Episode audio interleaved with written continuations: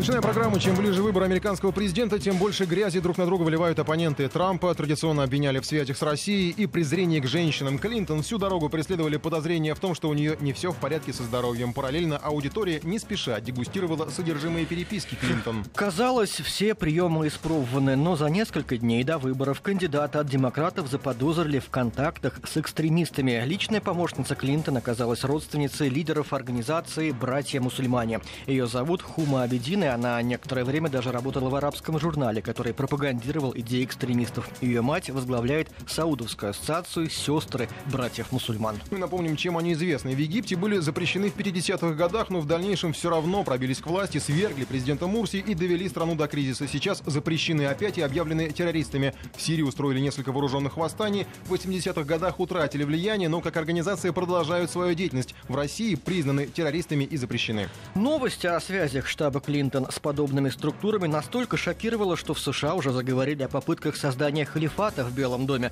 Вдобавок, репортеры рассказали о финансовой помощи со стороны людей, связанных с братьями-мусульманами, которая могла поступать американским чиновникам-политикам. Ася Семенова с нами на связи. Ася, здравствуй.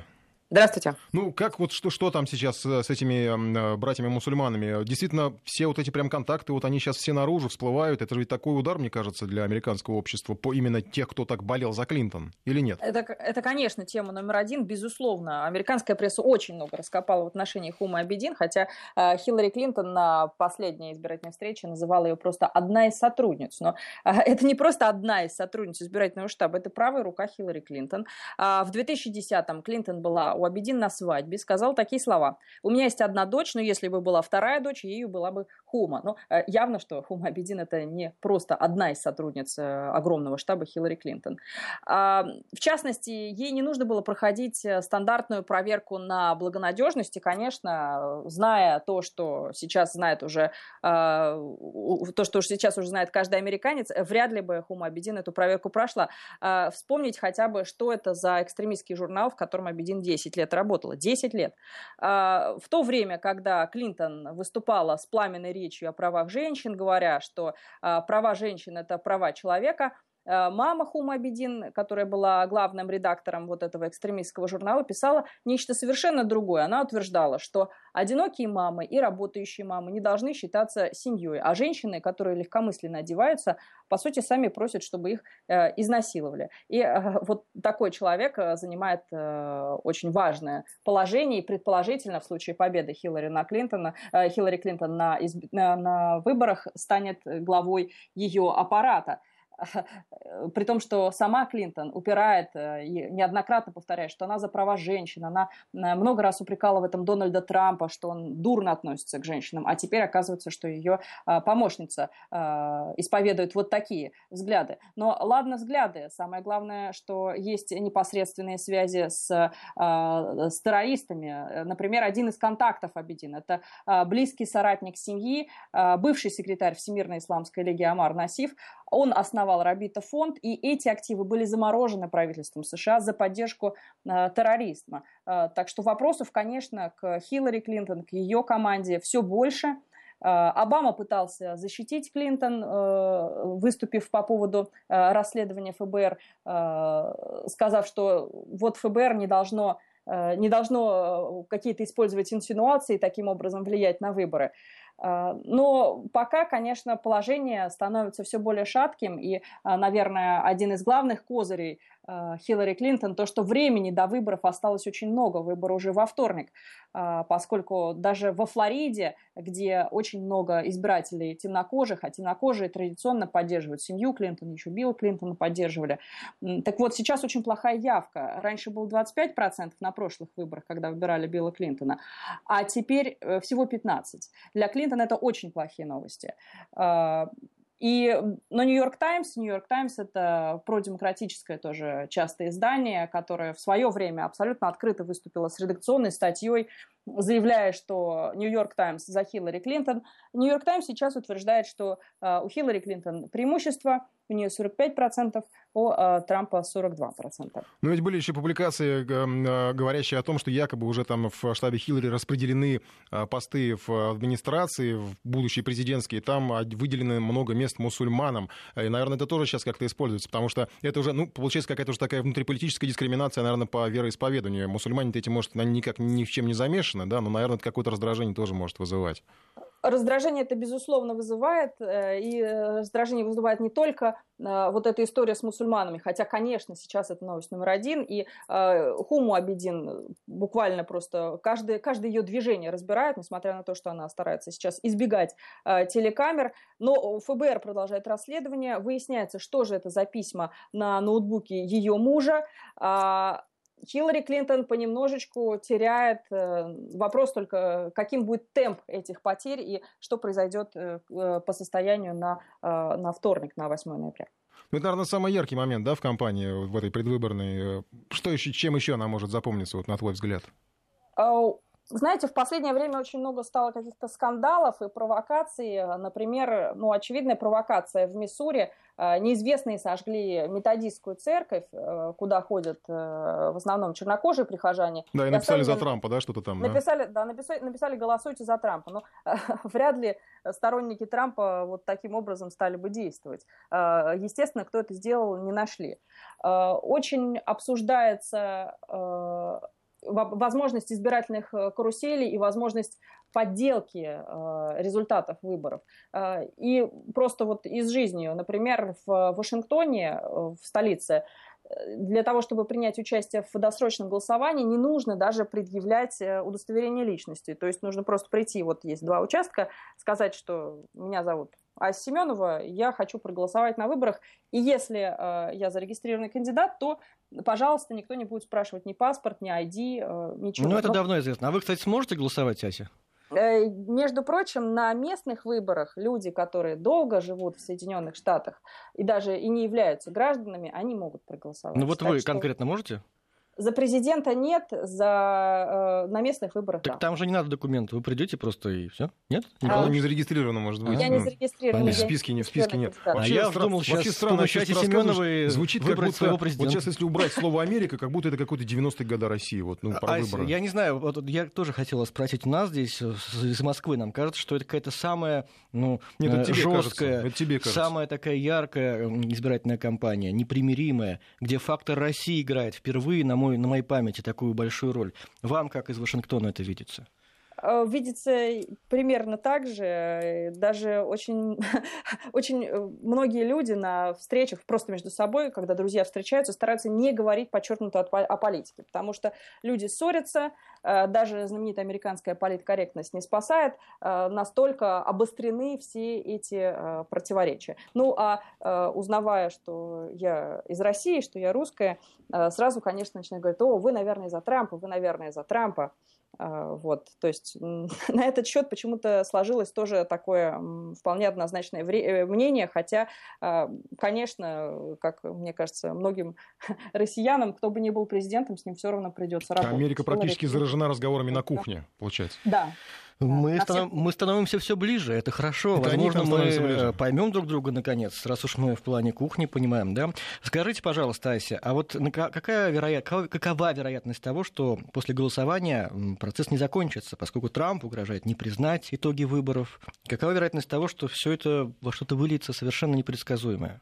Это, кстати, тоже очень важное заявление. Такого никогда не было, чтобы один из кандидатов говорил, что он не признает выборы. А, потому что в Соединенных Штатах Майдан Майданом, там ради бога, пожалуйста, не признавайте, протестуйте. Но в Соединенных Штатах власть должна передаваться мирным путем. Поэтому то, что Трамп так говорит, он не признает выборы, это, конечно, скандал сам по себе. А, вероятность того сложно сейчас оценить, опять же, с учетом того, что все время появляются какие-то новые обстоятельства. Вот этот вот сокрушительный удар со стороны ФБР по Хиллари Клинтон, он, конечно, очень сильно повлиял.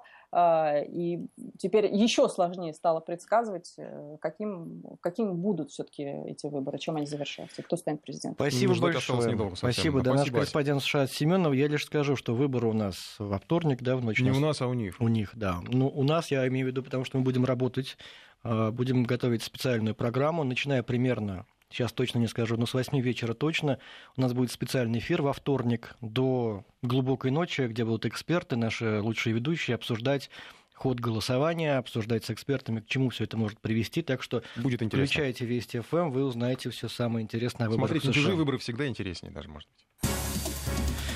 К другим темам Екатеринбург запугали СПИДом. Пресс-конференция местных здравоохранителей принесла новость недели. В городе эпидемия ВИЧ. Менее чем через сутки, правда, медики успокоили. Они просто приводили статистику, которая действительно пугает. Свердловская область на первом месте по числу инфицированных. В Екатеринбурге зарегистрировано более 26 тысяч случаев. Показатель зараженности 1826 человек на 100 тысяч. Это 1,8% населения города. Однако власть утверждает, что эпидемии все равно нет. Успокаивала всех первый замначальник управления здравоохранения Татьяна Савинова.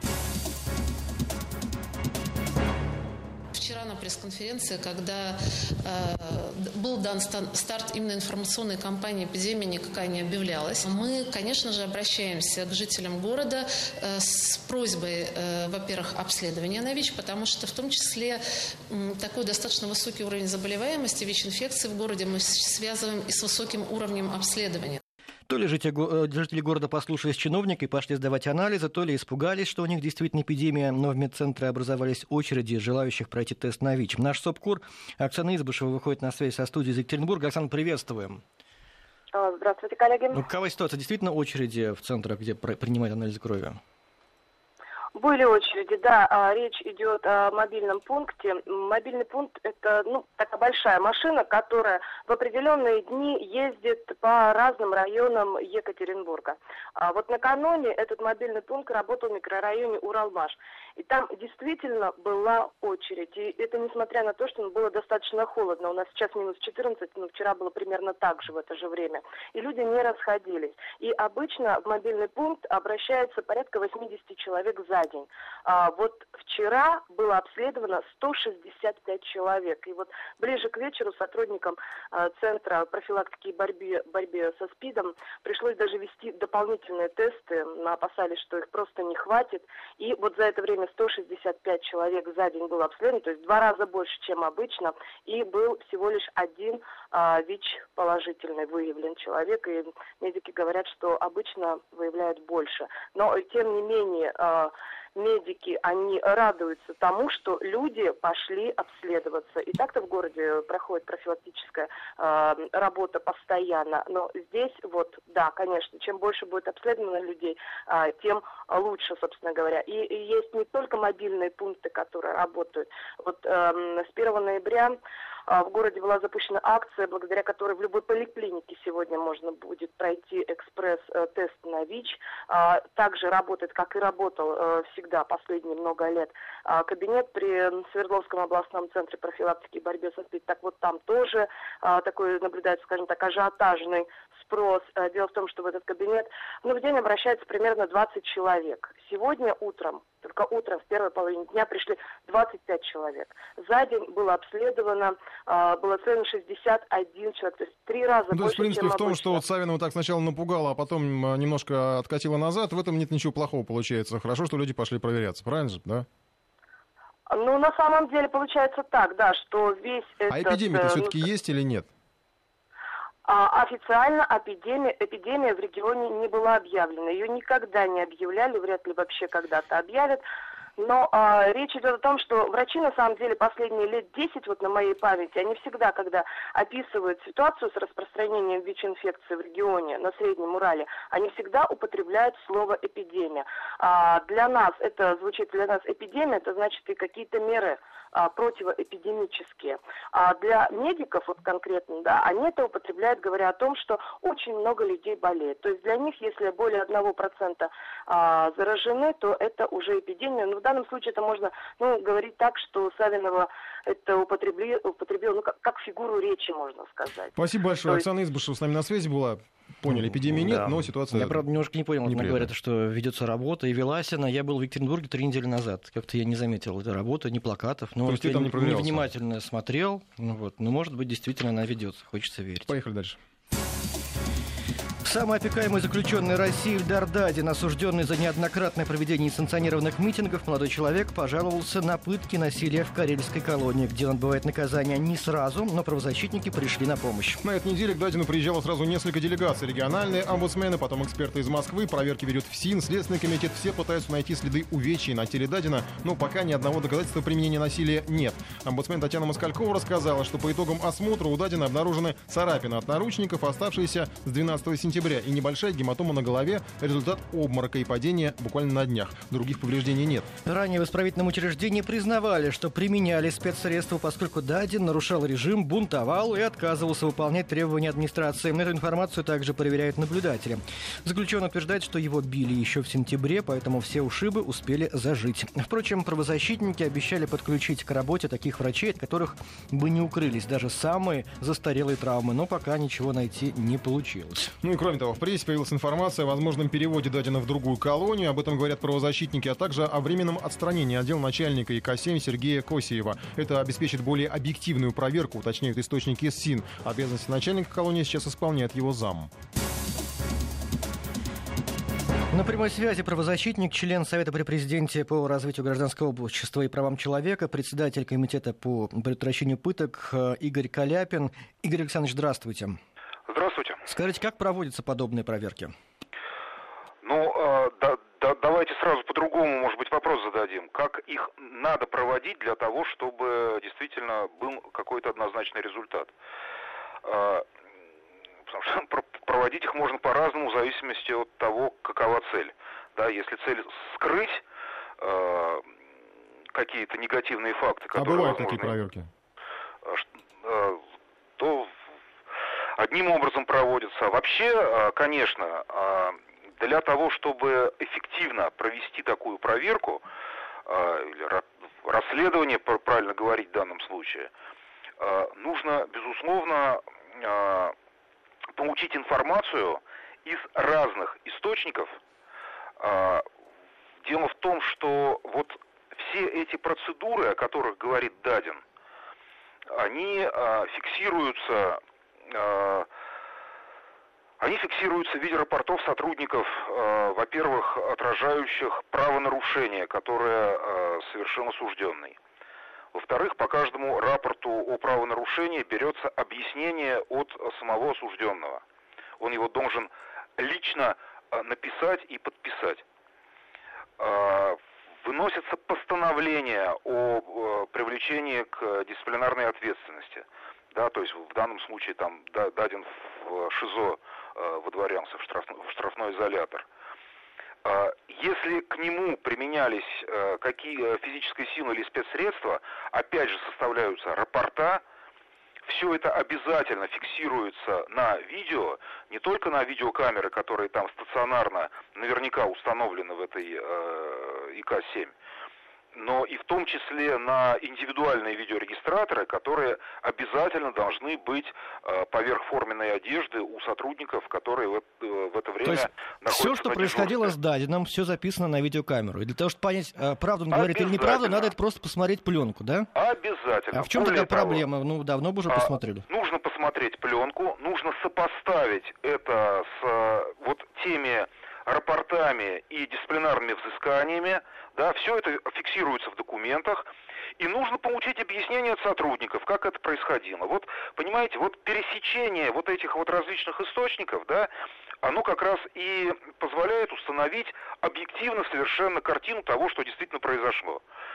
А почему а, в ходе вот этой проверки выполняется а, целая куча мероприятий, которые, на мой взгляд, абсолютно не нужны, нецелесообразны, вот у меня вот это вызывает э, сразу какое-то какие, недоверие. Какие? Можно кратко их перечислить? Ну, например, проводятся медицинские обследования на предмет наличия телесных повреждений, которые при тех обстоятельствах, которые описывает Дадин, и не могли появиться. Дадин ведь не говорит, что ему причинили телесные повреждения. Дадин не говорит, что его покалечили. Дадин не говорит, что ему причинили ущерб здоровью. Дадин говорит, что его пытали, ему причиняли физическую боль, ему угрожали, там, в том числе изнасилованием. Его раздевали до гола и э, там головой макали э, в унитаз. Э, какие телесные повреждения при этом должны образоваться? Чего они, чего они там э, общественности говорят о том, что вот мы привлекли тут кучу врачей, в том числе гражданских специалистов. Чего все эти специалисты ищут? Объясните мне. Дадин говорит, что э, значит, его заковали, ну, то есть применили э, наручники так называемые, да, и э, он там полчаса висел.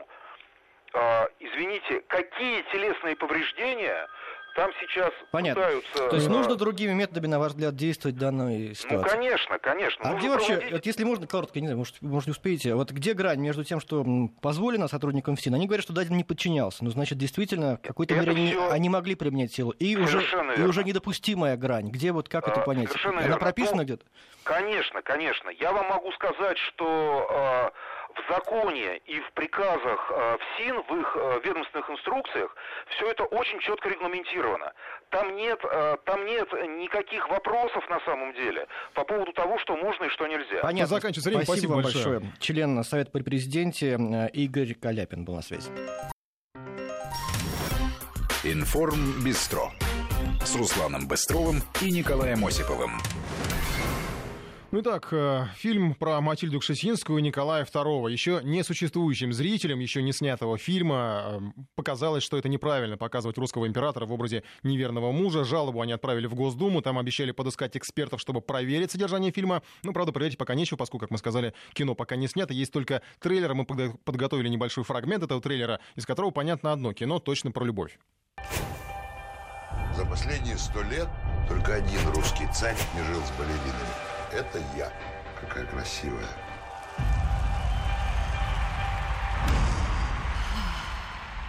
Кшесинская.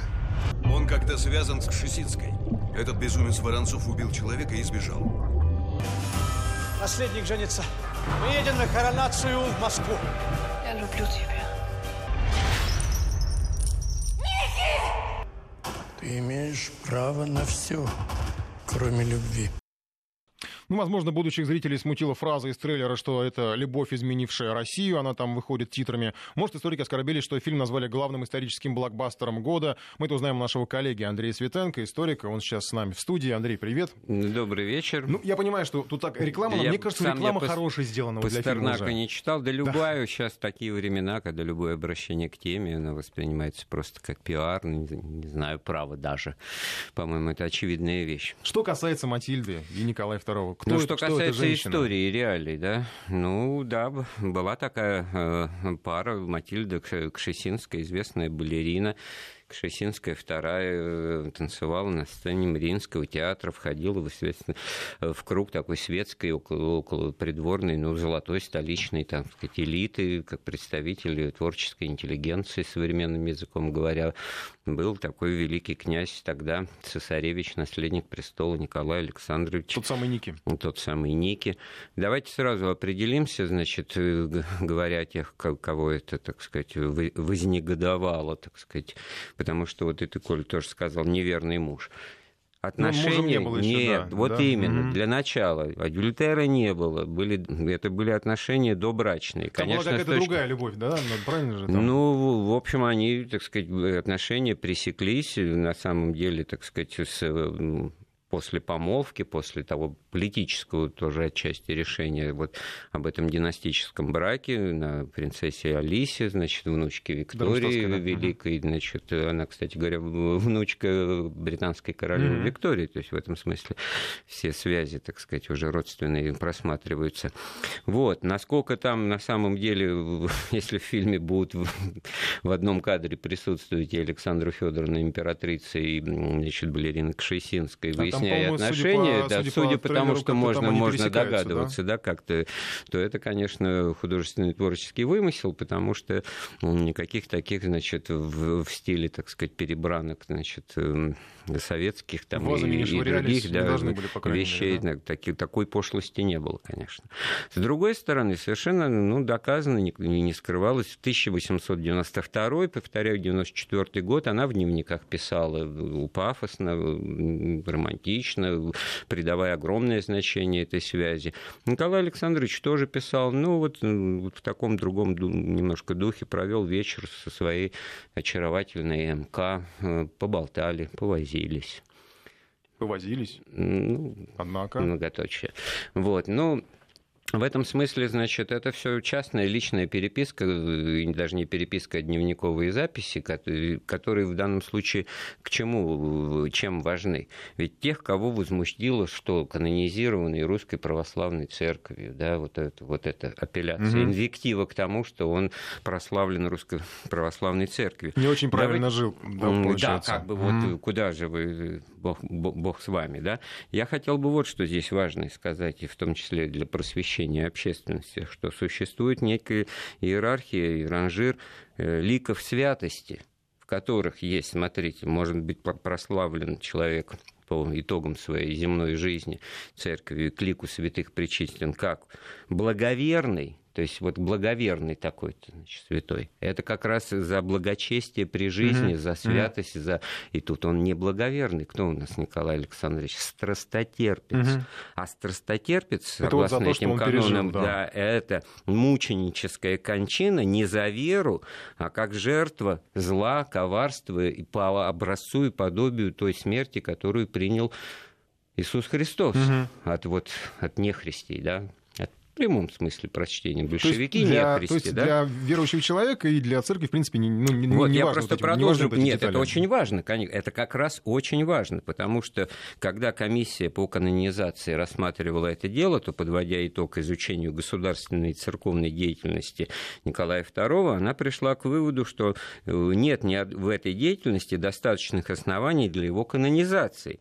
А в жизни императора Николая II было два неравных по продолжительности и духовной значимости периода во время его царствования и во время пребывания в заключении. Вот то, что Мгм. касается его царствования, тогда, может, кого-то обидеть, мы не будем говорить о кровавом воскресенье, Мгм, о, о погромах там, и о прочих, о прочих, о, о Гришке Распутине и так далее, и так далее. Давайте, так сказать... Так, Шишинский это же вообще еще до царствования, Вот, а- получается. А это еще даже до того, как он значит, царствует. Но с точки зрения э, земного бытия и жизни, что важно для э, ду- духовного его облика, понимания его, тогда вот мученик, если бы его причислили к, к лику мучеников, то мученик это тот, кто принимает смерть за веру и всем, всем своим поведением и действиями притесняется и убивается как подлинный христианин православный, и там сидит и подвергается пыткам, мучениям и прочее. Страстотерпец, еще раз говорю, это очень градация это в этом смысле очень важная. То есть вот те, кто пытаются добровольными помощниками раньше партии были, а теперь добровольные помощники церкви у нас есть. Вот что разницу между чудотворцем или исповедником, или блаженным, или благоверным, или страстотерпцем. Это, это не просто слова, которые можно через запятую поставить. Это разные грани, что называется, человеческой Разные духовности, пути разные святости. пути Мгм. и разные, так сказать, поступки, которые соответствующие получают э, награду, понимание и, и воздается по делам своим. Так в этом смысле никакого противоречия нет. И Ну, весь кроме того, мы еще не- мы случай, еще пока значит, как- копание в грязном белье, которое, ну, так, я не знаю, мы, как, что зри- касается- мы как не- несуществующие зрители несуществующего фильма пока не можем судить, насколько он там да, плохо конечно, был показан, насколько там в грязное этом, было в этом белье. смысле, правильно я не знаю, вот Петр Первый, у которого последняя жена была Марта Скавронская, тоже можно начать говорить, что вы на такую фигуру, значит, как это там все эти обстоятельства. Сначала там у Шереметьева, потом, значит, у Меньшикова, а потом перешла к этому. Ну, благо А это так все Кшесинская же, она же потом ведь Сергей Михайлович. Вот, да. Она... То есть она, конечно, такой, видимо, судя по фильму, положительный персонаж, Она- ее же Боярская, по-моему, играет. Она, она- вряд ли будет играть она- какую-то плохую она Кшесинскую. в- Ну, это вот... э, Но она же потом Сергею Селяви, Михайловичу. Селяви которого времена... потом, э, да, казнили да, же, да, да? он, он жертва большевистского расстрела У них вот в ш- шахте Сергей Михайлович. Они в браке не, Не были. были, да, не были. Вот, поэтому их, их сын, незаконно так рожденный по церковным канонам Владимир Владимир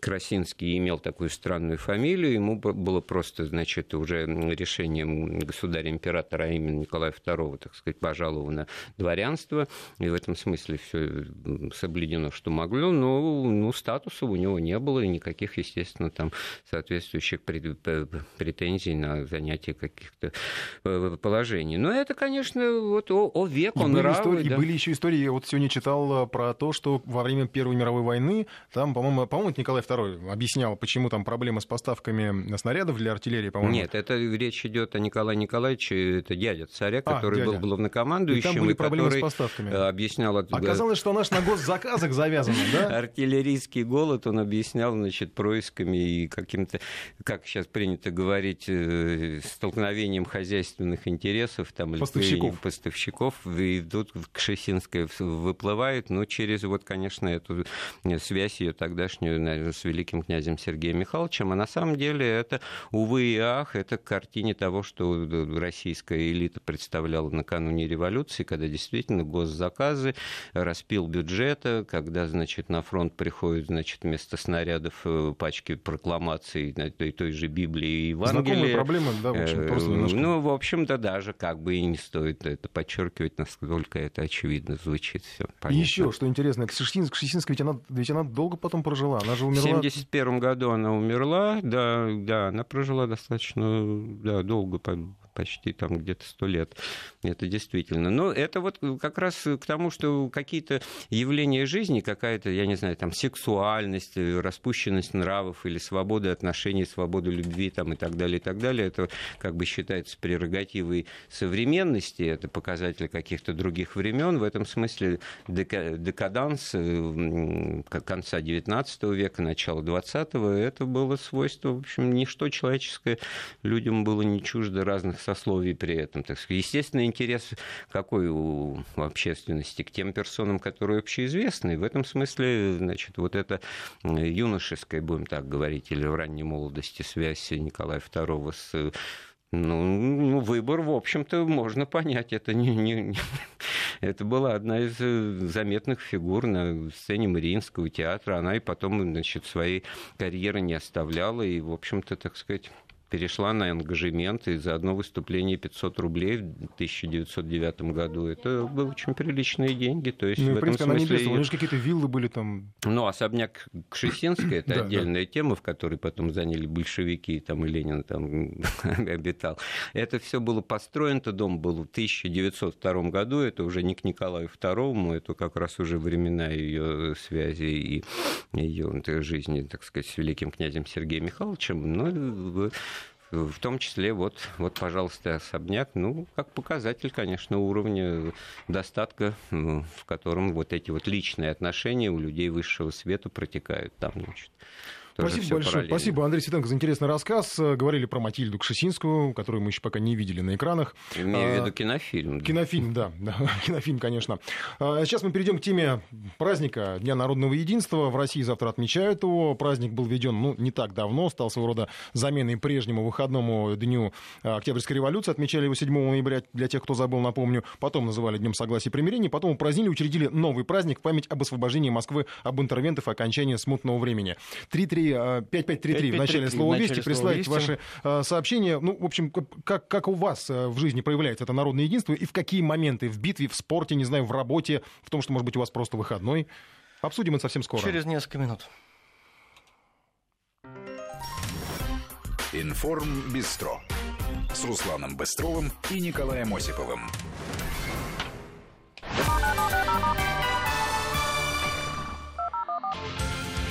Ну, а пока я расскажу вам о погоде. В Екатеринбурге завтра минус 5-7, в Тюмени минус 7-9, в Омске такая же температура, как, впрочем, и в Новосибирске. В Мурманске 2-4 мороза, в Нижнем Новгороде минус 1-3, в Калининграде плюс 1-3.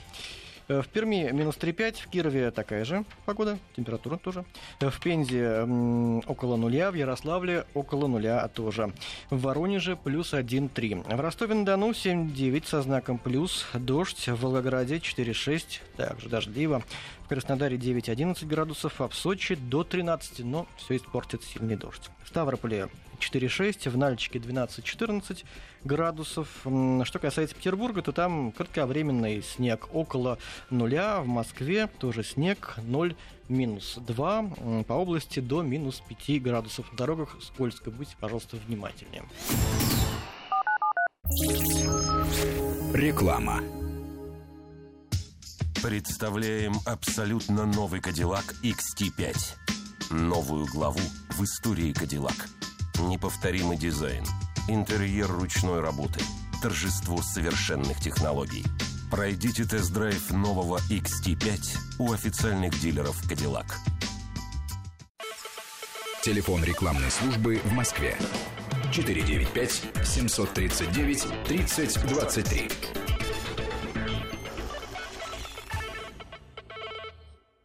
Сегодня вечером на радио Вести ФМ.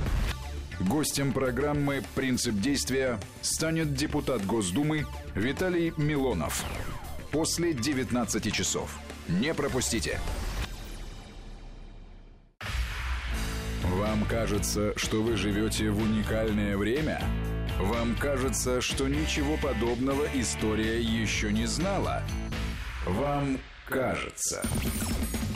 Главные события недели. Все это уже где-то было. Обратимся к прошлому, чтобы понять, что происходит с нами прямо сейчас и что делать дальше. Иногда они пересекаются. Программа «Параллели». Каждое воскресенье после 16 часов. На радио Вести ФМ. Информ Бистро с Русланом Быстровым и Николаем Осиповым. В Москве 18.47. Продолжаем. Народное единство Народное обсуждаем. единство. Расскажите, э, 5533 в начале слова «Вести». Вот это народное единство, оно у вас, э, в чем вы его ощущаете, в чем вы его проявляете, может быть, или как оно вас касается лично? Может быть, когда вы... Что, вот, что ты, ты что-нибудь делаешь? Я, да? я, что бы я ни делал, я чувствую, Чувствую прям единство с чувствую кем-то. что-то такое прям, конечно, со страной, с народом. Конечно, мне кажется, многие сейчас назовут последние события. Это Крым, при- присоединение Крыма, это Олимпиада, наша международная политика. Ну, может быть, что-то еще вы имеете в виду, да? Я вот вспоминаю, знаешь что, э, это было давно, правда, ну, такой, я не, я не скажу, что это самый яркий момент в моей жизни, но мне было приятно ощутить единство, когда, я не помню, какой это год был, это был чемпионат мира по хоккею, в московский э, паб недалеко у меня от дома, Э, Наши побеждают канадцев, там знаменитый гол Ковальчука. Я думаю, что болельщики хоккейные меня сейчас вспомнят, о чем я говорю. Э, Наши проигрывали там в третьем периоде, вырвали победу в овертайм, вы перевели игру, победили. Все стояли, Просто это было вот реально такое ощущение единения. И Ну. гимн, когда играла Россия, все стояли, не шелохнувшись, просто вот у всех сердце колотилось. Потому- Этот был, вот это было ощущение, это к тому, что в спорте оно, допустим, ощущается. Такое да? было в течение Евро-2008. Что-то невероятное, когда люди вываливались на улицу по вечерам, когда наши выигрывали. да. Вываливались. Вываливались именно так. Но на самом некоторые прям действительно вываливались. Они же сами не могли просто. Но да, единственное, все равно было, не было никаких там, даже если люди были не трезвы, все равно никакой агрессии не было. Ну, вот у нас Сергей пишет, что он будет отмечать завтра День взятия Варшавы войсками Суворова в 1794 году. А я напомню, что мы немножко о другом временном периоде историческом говорим, к которому относится этот праздник. 404 года назад бойцы Народного ополчения э, во главе с Мининым и Пожарским захватили, ну, вернули, вернее, обратно э, для россиян, вернули Москву, начали они там э, наступление с Нижнего Новгорода, по-моему, если не ошибаюсь. Может быть, нам Андрей Светенко не стоило отпускать, он мне поправил, потом в Ярославль добрались, собирали деньги по ходу дела на то, чтобы формировать это войско. Э, Потом зажали, в общем, э, польских интервентов сначала в Китай-городе, и оттуда их вышибали, потом в Кремле. Там голодали, говорят, что даже они аж человечину ели, вот эти поляки, которые там сидели. Потом они, в общем, капитулировали, отпустили всех бояр, которые там сидели. Вот, и уже через несколько месяцев у нас появился первый царь из династии Ну, Романовых. вот ты сейчас привел пример единства в спорт, но это позитивный такой момент. Понятно, Позитивный, что позитивные конечно. моменты, они проще объединяют людей, они все радуются. Ну, не дай бог нам э, какие-то негативные моменты, негативные- которые объединяют людей, Почему? как э, Великая Отечественная война. Нет, нет, Зачем нет, нам нет, это не надо? такие. Ну, вот, например, там сейчас кризис. Как раз, мне кажется, то самое время, когда этому единству неплохо было бы проявиться, чтобы люди начали работать на Для кого-то кризис, для кого-то не кризис. Тут на самом деле такой кризис, что каждому он по-своему. Ну, Понимаешь, для это как- большинства все-таки, да. И вот, э, как же, пожалуйста, мне кажется, прекрасный способ прекрасный повод, вернее, проявить это самое единство. В общем, чувствуете ли вы? А как ты его в кризис проявишь, это единство? Я же Или говорю, ты просто его почувствуешь и все? надо, не А, воровать. Все очень просто, не надо ничего придумывать. Просто работаем, не воруем, и все мы заняты единым каким-то делом. Работаем на благо нашей единой дорогой страны. Ну, вот оно, единство. Как вы еще ощущаете это народное единство? Где оно? 2, 5533 в начале слова «Вести». Пожалуйста, пишите. А, Ждем с нетерпением. Здесь есть сообщение, что молимся перед Казанской иконой за Отечество любимое. Тоже непростое, неплохое дело, да? А, Что нам еще пишут? А День народного единства. Так, это хороший праздник, нам пишут. Ну, вы нам поясните, пожалуйста, в чем, собственно говоря, вы видите Потому что у нас очень часто праздники оценивают по э, степени отношения к празднику. Для кого-то это праздник, а для кого-то это просто выходной, так иногда говорят. Да нет, просто выходной. На самом деле, надо нам быть откровенными. У нас э, праздник и ценится за то, что мы выходной. Ну, наверное, так если цинично рассуждать, ну, выходной вот и хорошо, да. А, Потому что если... И даже сравнивали вот с Днем Октябрьской революции, наверное, особенно там у нас наши застарелые коммунисты э, обижали, что отобрали его. А на самом деле ведь этот День Октябрьской революции, он еще и при советское время уже обесценился. Он был просто выходным. Ну, только, наверное, как-то там никто уж особо-то и не выходил на все эти... Ну, выходили, понятно, по разнарядке на все эти митинги, а как ну, никто же не отмечал вот, э, праздник уже в последние-то годы уж точно совершенно, потому что весь запал вот этот вот, который революционный, да и, может быть, и замылилось все это. А этот праздник такой, такой незамыленный, наоборот, он ре- ре- реанимированный, получается, да, из, из страниц истории, которые, может быть, не все знали и не все с ними были знакомы. И тем он, на самом деле, может быть, и интересен. 5533 в начале слова «Вести», пожалуйста, пишите. Ну, то, что праздник начинается, уже понятно, если вы посмотрите. Вот как на- раз у нас Руслан из Нижнего Новгорода пишет, это, видимо, из коммунистов, э, который говорит, что нет, праздник все-таки седьмое. на, на Яндекс пробке, потому что 9 баллов уже в Москве. Все вылетные магистрали стоят намертво. Люди, видимо, поехали отмечать и ощущать это самое народное единство. Ну, если вы еще хотите там что-то написать, пожалуйста, у вас есть несколько минут для того, чтобы вы пояснили, в чем вы конкретно ощущаете народное единство нашей страны. Так, а мы завтра едем на гонку ГТО. Вот э, некоторые люди ощущают единство В именно спорте, так. в личном, спорте. да. Ну, что ж, прекрасно. Будем продолжать при мне принимать Будем. сообщения. Да, сейчас перейдем еще так скрестим, э, скажем так, интерактивы наши, э, потому что перейдем к другой теме. По ней тоже будем ждать ваших высказываний. Помните старый анекдот? Стоят двое у памятника. Один спрашивает, слушай, а кому этот памятник? Пушкину, отвечает тот. Хм, странно. Муму написал Тургенев, а памятник Пушкину. Впрочем, герои этого бородатого анекдота по нынешним временам люди высокоинтеллектуальные. В наши времена авторы рассказа, автор рассказа о глухонемом и его собаке знают не все.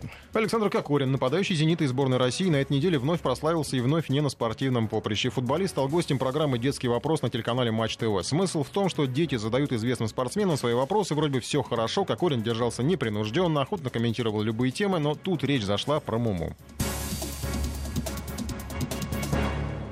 Кто написал Муму? Забыл. Гера- Этот. Мы Лермонтов. снова побеждаем. Лермонтов, Изи. нет? Нет. А кто? Вы сами не знаете два, что? Тургенев. Тургенев, да, да, да, Да, Тургенев. да, да, да, да. Я первее, я первее сказал. Не, да. Я первее сказал. Как так-то? Не впервые вы. Так я не читал его. Мне за это не стыдно. В смысле вы не читали? Я не читал. Прогульщик. Прогульщик. Я этого не отрицаю, все знают, что я плохо учился. И тут интернет взорвался. Кокорину припомнили и неважную игру на Евро, и золотой банкет в Монте-Карло с Павлом Мамаевым. В общем, Александр Кокорин, хоть Муму и не читал, но сам в одночасье оказался в роли несчастной собачонки, которую весь интернет топит в потоке сарказма и желчи. Ну и тут же, естественно, вспомнилась история э, такая около уже спортивная, но тем не менее все-таки супруга футболиста Юрия Жиркова. Инна, она тоже попалась в свое время на таком не очень, э, скажем так, с уровня высокого образовательного интервью получилось. Борис Соболев, э, у нее, э, ну, может быть, он немножко ее так как бы подловил на незнании каких-то вещей, там, что вращается вокруг Земля вокруг Солнца или Солнце вокруг Земли. Там, кто написал Полонез Агинского, были вопросы, она не смогла ответить. Или кто написал Грибоедовский вальс, тоже э, оказалось очень сложным вопросом. А, Давайте тоже вот поговорим, ну, э, нужно ли, нужно ли людям вот, спортивным, которые, которые, в общем, как-то не, не, ну, не нужно им теоретически в жизни вот эти вот знания. Может быть, так все и Ну, оставить? Ну, что ж такого страшного, скажем, да. действительно Ну, ему надо голы задача забивать. Может, он их не всегда забивает, конечно. но- Футболиста забивать голы, а Да. не э, там искать какую-то литературную художественную ценность в разных литературных произведениях. 5533 в начале слова «Вести», пожалуйста, 232-1559, это наш телефон. А я сейчас давайте попробую запустить э, голосование. В нашем приложении мобильном вы сможете проголосовать, должны ли спортсмены быть интеллектуалами. В ближайшее время этот опрос появится у вас на мобильных телефонах. Если, конечно, у вас установлено, а у вас, конечно же, установлено приложение Вести ФМ. У нас еще есть... Какое средство связи? У нас есть еще WhatsApp, да? Так что пишите туда, пожалуйста, тоже. Поэтому, ну, вообще, мне кажется, странно, когда мы требуем что-то такое спортсменов. Вот те, кто требует, вы честно себя признаете, вот такой прям интеллектуал, высокоинтеллектуальный человек, прям все читали, все знаете. Ну, пусть Муму, может быть, ну, вы там Муму... что-то помните. Ну, что есть какие-то другие вещи, на которых вы можете попасться. Да. А, плюс 7 903 170 63 63 это наш WhatsApp. Так что, пожалуйста, не забывайте писать и туда тоже. А, Павел у нас есть на связи. Павел, здравствуйте. Вечер добрый. Вечер добрый. Ну что, должны спортсмены быть интеллектуалами или нет? Ну вот, э, вы знаете, с одной стороны, действительно, как вы верно отметили, э, там, Кокорин, у него там основная задача мячик сбивать, да, в футбольные ворота, да, и результат приносить. А, ну, знаете, какой момент есть? Ведь э, наши дети, да, и молодежь, подрастающее поколение, они же смотрят, да, эти люди являются кумирами, так сказать, да, и они зачастую берут пример с них.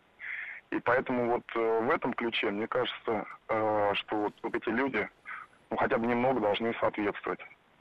Ну, понятно, да, что вот действительно, а то ребенок скажет, а что, вот он, ему можно, ну, да. почему же мне нельзя? Да, зачем мне тогда, если сам, сам Кокорин, да, вот это не знает, зачем мне в этом направлении развиваться. Спасибо вам большое за ваше мнение. Я, кстати, могу привести пример. У меня знакомая э, занималась фигурным катанием, э, в молодежке выступала, в международные выступления, все соревнования. Она пошла зачем-то учиться на журналиста. И вот э, докладывал какой-то реферат там про Эрнеста Хемингуэя. Она, пока его докладывала, очень долго называла его Хемингуэлем. Мы думали, что она шутит, но она просто не знала, докладывая реферат про Хемингуэя, что это, что это не Хемингуэль никакой. Ну а что вас устроило бы больше, чтобы Кокорин не, вообще, Слава богу, она не работает вообще не умел забивать голы, но, но читал Муму, вам бы как-то теплее от этого было? Лучше, что ли? Да нет, наверное. 232-1559, еще один звонок, если есть, то мы сейчас его послушаем. Здравствуйте, как вас зовут? Сергей. Да, Сергей. Э, вы знаете, я с предыдущим э, звонящим согласен, но вы понимаете, вот если человек однобоко развит, ну это, грубо говоря, в переносном, конечно, смысле слова, это, это маньяк. Если он не гармонично развит... Маньяк? Маньяк? А да, почему маньяк-то? Ну, э, спортсмен маньяк. Знаете, вот Понятно. кроме ворот... Да, кроме с ворот, наступающим вас праздником, кстати, чувствуется, что вы уже начали отмечать. А, Валентина, еще успеем послушать, да? Да, Валентин, здравствуйте. Э, вечер добрый.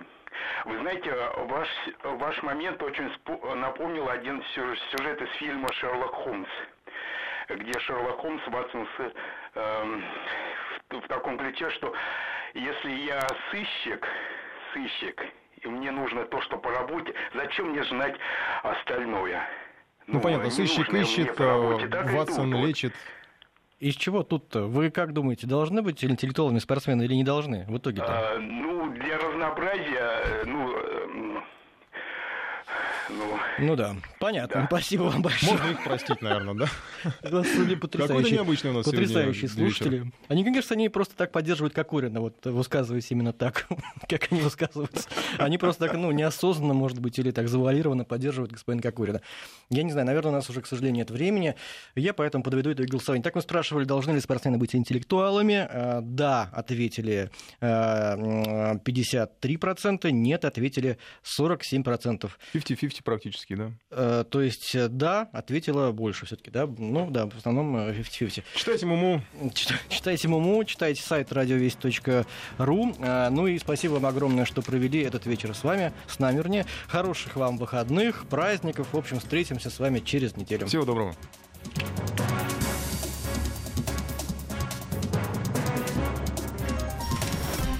Информ Бистро